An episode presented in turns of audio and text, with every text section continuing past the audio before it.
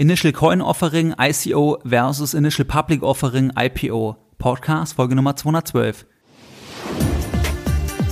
Herzlich willkommen bei Geldbildung, der wöchentliche Finanzpodcast zu Themen rund um Börse und Kapitalmarkt. Erst die Bildung über Geld ermöglicht die Bildung von Geld. Es begrüßt dich der Moderator Stefan Obersteller. Herzlich willkommen bei Geldbildung. Schön, dass du dabei bist. Bei der heutigen Podcast-Folge, da möchte ich mich bei meinem Sponsor für diese Folge bedanken, und zwar beim Extra-Magazin. Das Extra-Magazin ist ein Branchenmagazin zum Thema Geldanlage mit ETFs. Das Extra-Magazin erscheint zehnmal pro Jahr und ist an vielen Bahnhöfen am Kiosk erhältlich. Vor mir liegt die aktuelle Ausgabe vom Dezember 2017, Januar 2018. Bei dieser Ausgabe, da geht es unter anderem um das Thema Welt-ETFs. Hier gibt es einen spannenden Produktcheck für die Community von Geldbildung. Da gibt es vom Chefredakteur des Extra-Magazins, vom Markus Jordan, ein spezielles Aktionsangebot. Und zwar kannst du dir fünf Ausgaben statt für 30 Euro für nur 15 Euro sichern. Du kannst dir das Angebot ansehen und dir das Angebot sichern unter extra-funds.de slash go slash Geldbildung. Du findest den Link entsprechend zum Angebot in den Show Notes und ansonsten unter extra-funds.de slash go slash Geldbildung. In der heutigen Podcast Folge Nummer 212, da möchte ich mit dir über das Thema ICO versus IPO sprechen, wobei es geht eher um die Unterscheidung ICO versus Eigenkapitalfinanzierung. Ein IPO, das ist ja ein Börsengang, das ist eine Form der Eigenkapitalfinanzierung. Die populärere Form ist natürlich die private Form aller Höhle der Löwen. Das heißt, eine Firma stellt die Idee, stellt die Firma einem Investor vor und bekommt dann vom Investor auf der Basis einer bestimmten Bewertung Geld und muss dafür Anteile an der juristischen Person, zum Beispiel an der GmbH oder an der Aktiengesellschaft abgeben. Bei einem ICO, bei einem Initial Token Offering, du liest teilweise auch ITO, Initial Token Offering, wir verwenden ICO und ITO in dieser Podcast-Folge als Synonym. Da begibt das Team, da begibt die Firma Token oder Coins und bekommt dann dafür Geld. Das heißt, der Investor, der kauft im Rahmen des ICOs den Coin, den Token und hofft dann, dass der Token, dass der Coin später irgendwann mal mehr wert wird gegenüber dem Emissionspreis im Rahmen des ICOs oder des ITOs. In allen Fällen geht es auf jeden Fall um die Kapitalbeschaffung. Das heißt, eine Firma, ein Team braucht Kapital, damit die Idee umgesetzt werden kann, damit die Expansion vorangetrieben werden kann. Wir besprechen das Ganze jetzt an einem Beispiel. Und zwar stell dir vor, du gründest mit mir gemeinsam eine Firma. Und zwar gründen wir gemeinsam eine Aktiengesellschaft und wir nennen die Firma Börse für digitale Assets AG, abgekürzt BFDA AG. Unsere Idee ist, dass wir eine Börse aufbauen möchten für Kryptowährungen, für digitale Assets, die die beste Börse im deutschsprachigen Raum oder vielleicht sogar irgendwann dann weltweit werden soll. Wir nennen die Firma BFDA AG und du bezahlst 50.000 Euro ein und ich bezahle 50.000 Euro ein. Das heißt, das Stammkapital der Aktiengesellschaft beträgt 100 Prozent. Dir gehören 50 Prozent der Firma, mir gehören 50 Prozent der Firma. Jetzt stellen wir sehr schnell fest, wir haben noch keine Umsätze, die Börse ist noch nicht live, die ist noch nicht im Internet, die Leute können noch nicht handeln, dass wir viel mehr Kapital benötigen. Wir benötigen mehrere Millionen Euro. Jetzt ist ja die Frage, wo bekommen wir das Geld entsprechend für diese Idee her, damit wir die Idee auch umsetzen können. Jetzt können wir natürlich zur Hausbank gehen und sagen, können Sie uns Geld leihen, also Fremdkapital aufnehmen. Dann werden die natürlich sagen, was wollen Sie damit machen und dankend ablehnen, beziehungsweise uns nur sehr wenig Geld geben und auch nur gegen hohe Sicherheiten. Die zweite Variante wäre, dass wir die Idee Investoren vorstellen, sogenannten Business Angels oder auch Risikokapitalgebern, sogenannten VCs. Hier würden wir die Idee vorstellen und sagen, schauen Sie mal, Sie können sich an dieser Aktiengesellschaft beteiligen und die Firma wird irgendwann sehr, sehr viel wert, weil wir das super umsetzen und irgendwann werden wir ganz hohe Umsätze fahren, ganz hohe Gewinne fahren und dann wird die Bewertung eine völlig andere sein. Jetzt ist natürlich die Frage, wenn wir mehrere Millionen Euro benötigen, dann ist die Frage, welche Bewertung können wir gegenüber dem Investor, gegenüber dem Business Angel oder gegenüber dem VC durchsetzen?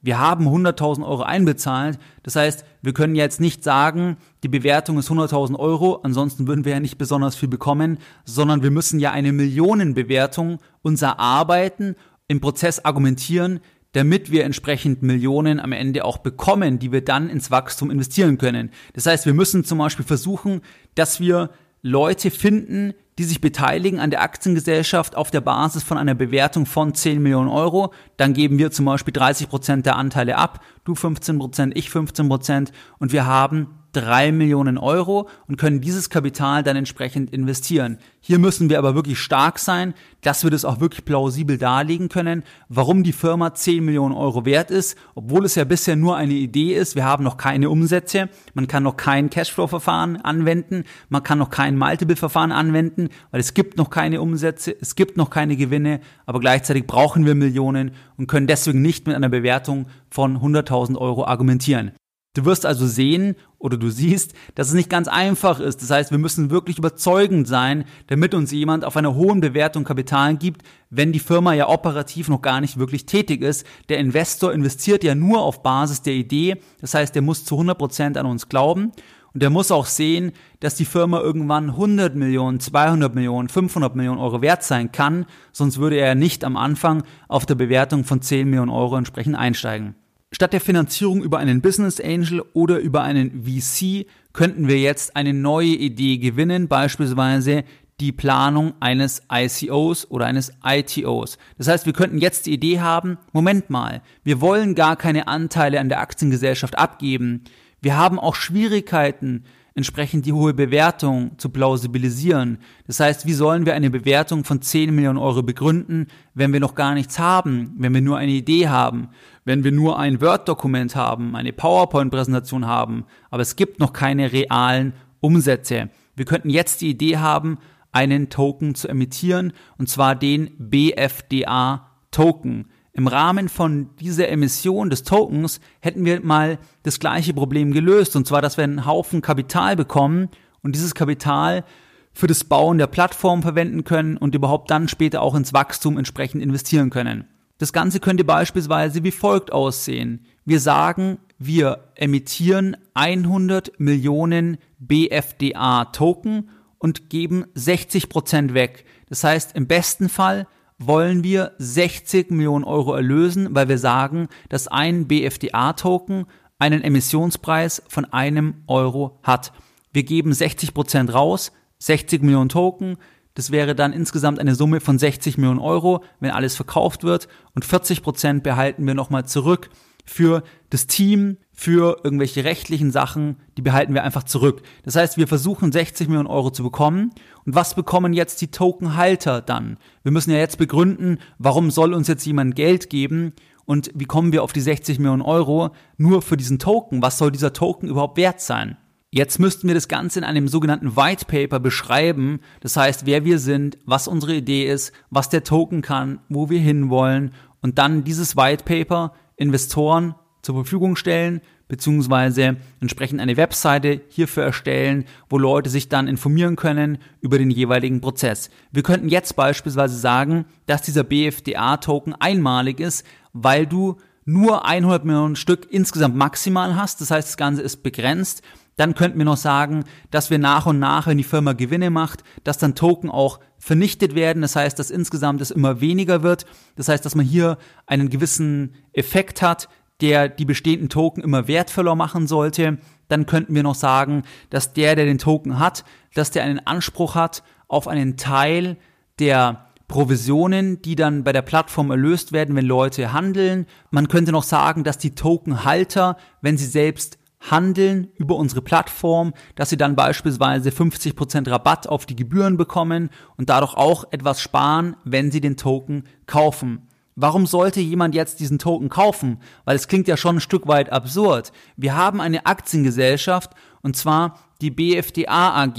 Die gehört uns weiter zu 100%. Wir haben 100% Stammkapital eingelegt, du 50.000, ich 50.000. Jetzt emittieren wir einen Token oder haben die Idee und wollen dort 60 Millionen einnehmen. Wir wollen 100 Millionen Token emittieren, 60 Millionen tatsächlich verkaufen, a einem Euro, das heißt 60 Millionen Euro wollen wir und Uns gehört weiterhin 100% der privaten Aktiengesellschaft. Das hat damit nichts zu tun mit dem Tokenverkauf.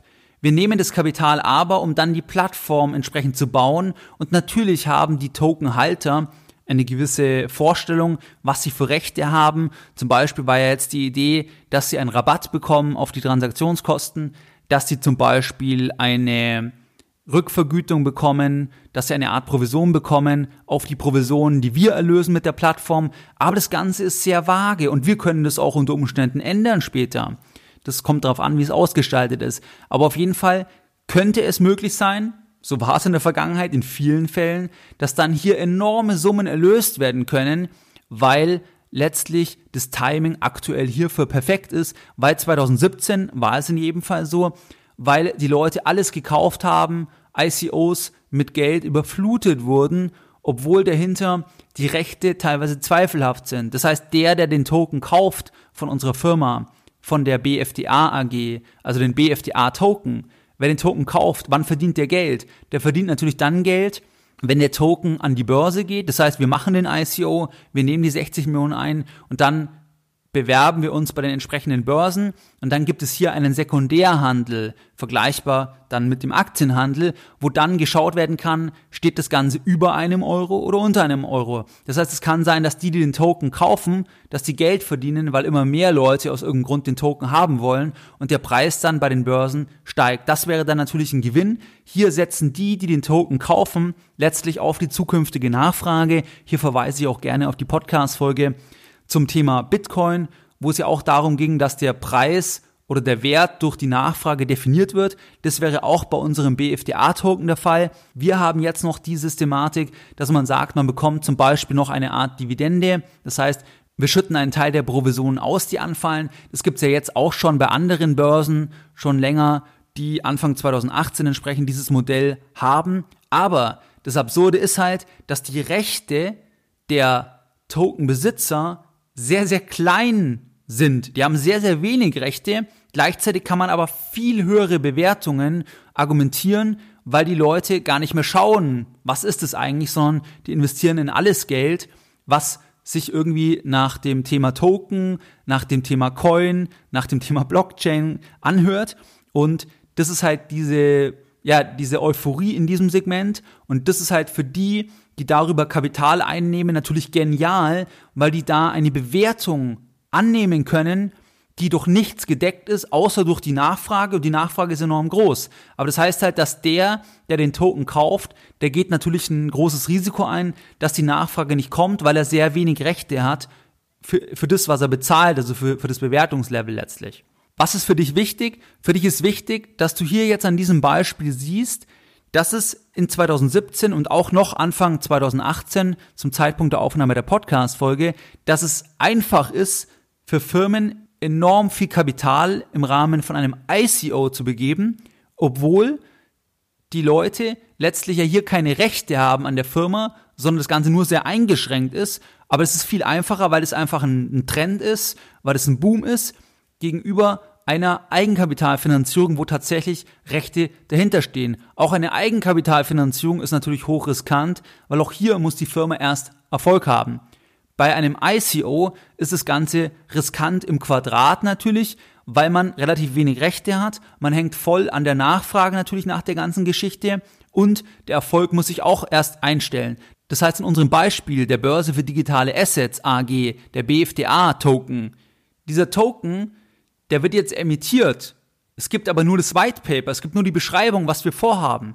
Jetzt müssen wir erstmal liefern. Und das ist halt dann die Wette, der, der den Token kauft, der wettet darauf, dass der Token an der Börse mehr wert wird oder er möchte das Projekt unterstützen, das ist in jedem Fall gut, aber das Ganze ist hochriskant. Das heißt nicht, dass man damit kein Geld verdienen kann, aber ich wollte dir in diesem Beispiel aufzeigen, dass das Ganze hochriskant ist und dass man zum Beispiel auch sieht, dass die Bewertung in einem Segment, das hängt absolut auch vom Zeitpunkt ab, weil wenn du dich an einen neuen Markt erinnerst, da war es genauso, dass zum Beispiel Computerfirmen, die eigentlich noch gar nichts wirklich haben, dass die sehr hoch bewertet waren, weil einfach alle mit Geld überflutet wurden. Und hier sieht man etwas Ähnliches, dass letztlich Kapital sehr einfach zu bekommen ist, weil es etwas Neues ist, alle wollen dabei sein, es findet keine Differenzierung statt, keiner schaut sich etwas genau an oder wenige Und deswegen können teilweise Firmen, Projekte sehr viel Kapital einnehmen, obwohl sie nur wenig Rechte aus der Hand geben, obwohl sie das nur für Versprechungen bekommen. Und jetzt ist halt immer dann die Wette, inwieweit die Versprechungen es auch in die Realität schaffen. Und das ist dann das Risiko von dem, der den Token gekauft hat. Was waren jetzt die Lessons learned von der heutigen Podcast Folge Nummer 212? Deine Lessons learned in der heutigen Podcast Folge. In der heutigen Podcast Folge Nummer 212, da haben wir über das Thema ICO versus IPO gesprochen. Und zwar ICO steht für Initial Coin Offering, teilweise liest du auch Initial Token Offering. IPO steht für Initial Public Offering. Hier geht es um die Aufnahme von Eigenkapital, das heißt Anteile einer Firma werden weggegeben und es gibt eine Kapitalerhöhung. Bei einem ICO ist es so, dass Token Coins rausgegeben werden und dafür bekommt das Projekt die Firma Geld und diese Token, die werden dann später in der Regel an einer Börse gelistet. Und hier ist dann die Frage, notieren die über dem Börsenpreis? In jedem Fall hat der, der den Token kauft, nur sehr, sehr, sehr, sehr wenig Rechte, fast gar keine Rechte. Und in unserem Beispiel der BFDA AG, da kauft jemand oder würde jemand den Token kaufen, uns gehört aber weiter die private Aktiengesellschaft und der, der den Token kauft, der hat gar keine Beziehung zu der Aktiengesellschaft, sondern der hat einfach einen Token gekauft und er kann halt schauen, ob der irgendwann mehr wert wird, weil mehr den nachfragen oder er kann ihn dann in dem Ökosystem verwenden. In unserem Beispiel wäre das dann für die Bezahlung von Transaktionsgebühren auf der Plattform oder dass er bei dem Token einfach dann eine Art Dividende bekommt, die aber nicht garantiert ist, wo es auch keine Hauptversammlung gibt und nichts. Das heißt, wo zum Beispiel die Plattform, also wir als BFDA dann sagen würden, okay, wir schütten einen Teil der Provisionen von der Handelsaktivität an die Tokenhalter aus und incentivieren so, dass die Leute den Token kaufen, beziehungsweise das ist ein Vorteil. Man sieht also, es hängt auch immer von der Stimmung ab, von der Phase, wo man mehr Kapital aufnehmen kann. Stichwort neuer Markt. Da konnte jede Firma an die Börse gehen. Nicht jede Firma, aber viel leichter als heute. Heute ist es jetzt so, 2017 war es so, Anfang 2018, dass bei einem ICO sehr, sehr viel Kapital eingenommen wird, irrational viel Kapital eingenommen wird, obwohl die Token nur wenig Rechte verbriefen in der Regel. Und das aber dem geschuldet ist, dass das Ganze ein Trendthema ist. Und der, der den Token kauft, der ist halt davon abhängig, dass andere mehr bezahlen, dass das Projekt tatsächlich so kommt, obwohl er gleichzeitig nur wenig Rechte hat. Das heißt, wenn du die ICOs anschaust, musst du immer ganz genau schauen. Und deswegen sind ja auch 90, 95 Prozent der ICOs unbrauchbar, weil hier eine Idee verkauft wird, die Leute viel Geld auf die Idee werfen, einen Token bekommen, der keine Rechte hat oder so gut wie gar keine Rechte und gleichzeitig aber ja, sie viel Kapital entsprechend investiert haben. Wie du es gewohnt bist, möchte ich auch die heutige Podcast-Folge wieder mit einem Zitat beenden und heute ein Zitat von Warren Buffett. Nichts betäubt Rationalität mehr als ohne Aufwand verdientes Geld. Mehr Informationen zu Themen rund um Börse und Kapitalmarkt findest du unter www.geldbildung.de. Und immer daran denken, Bildung hat die beste Rendite.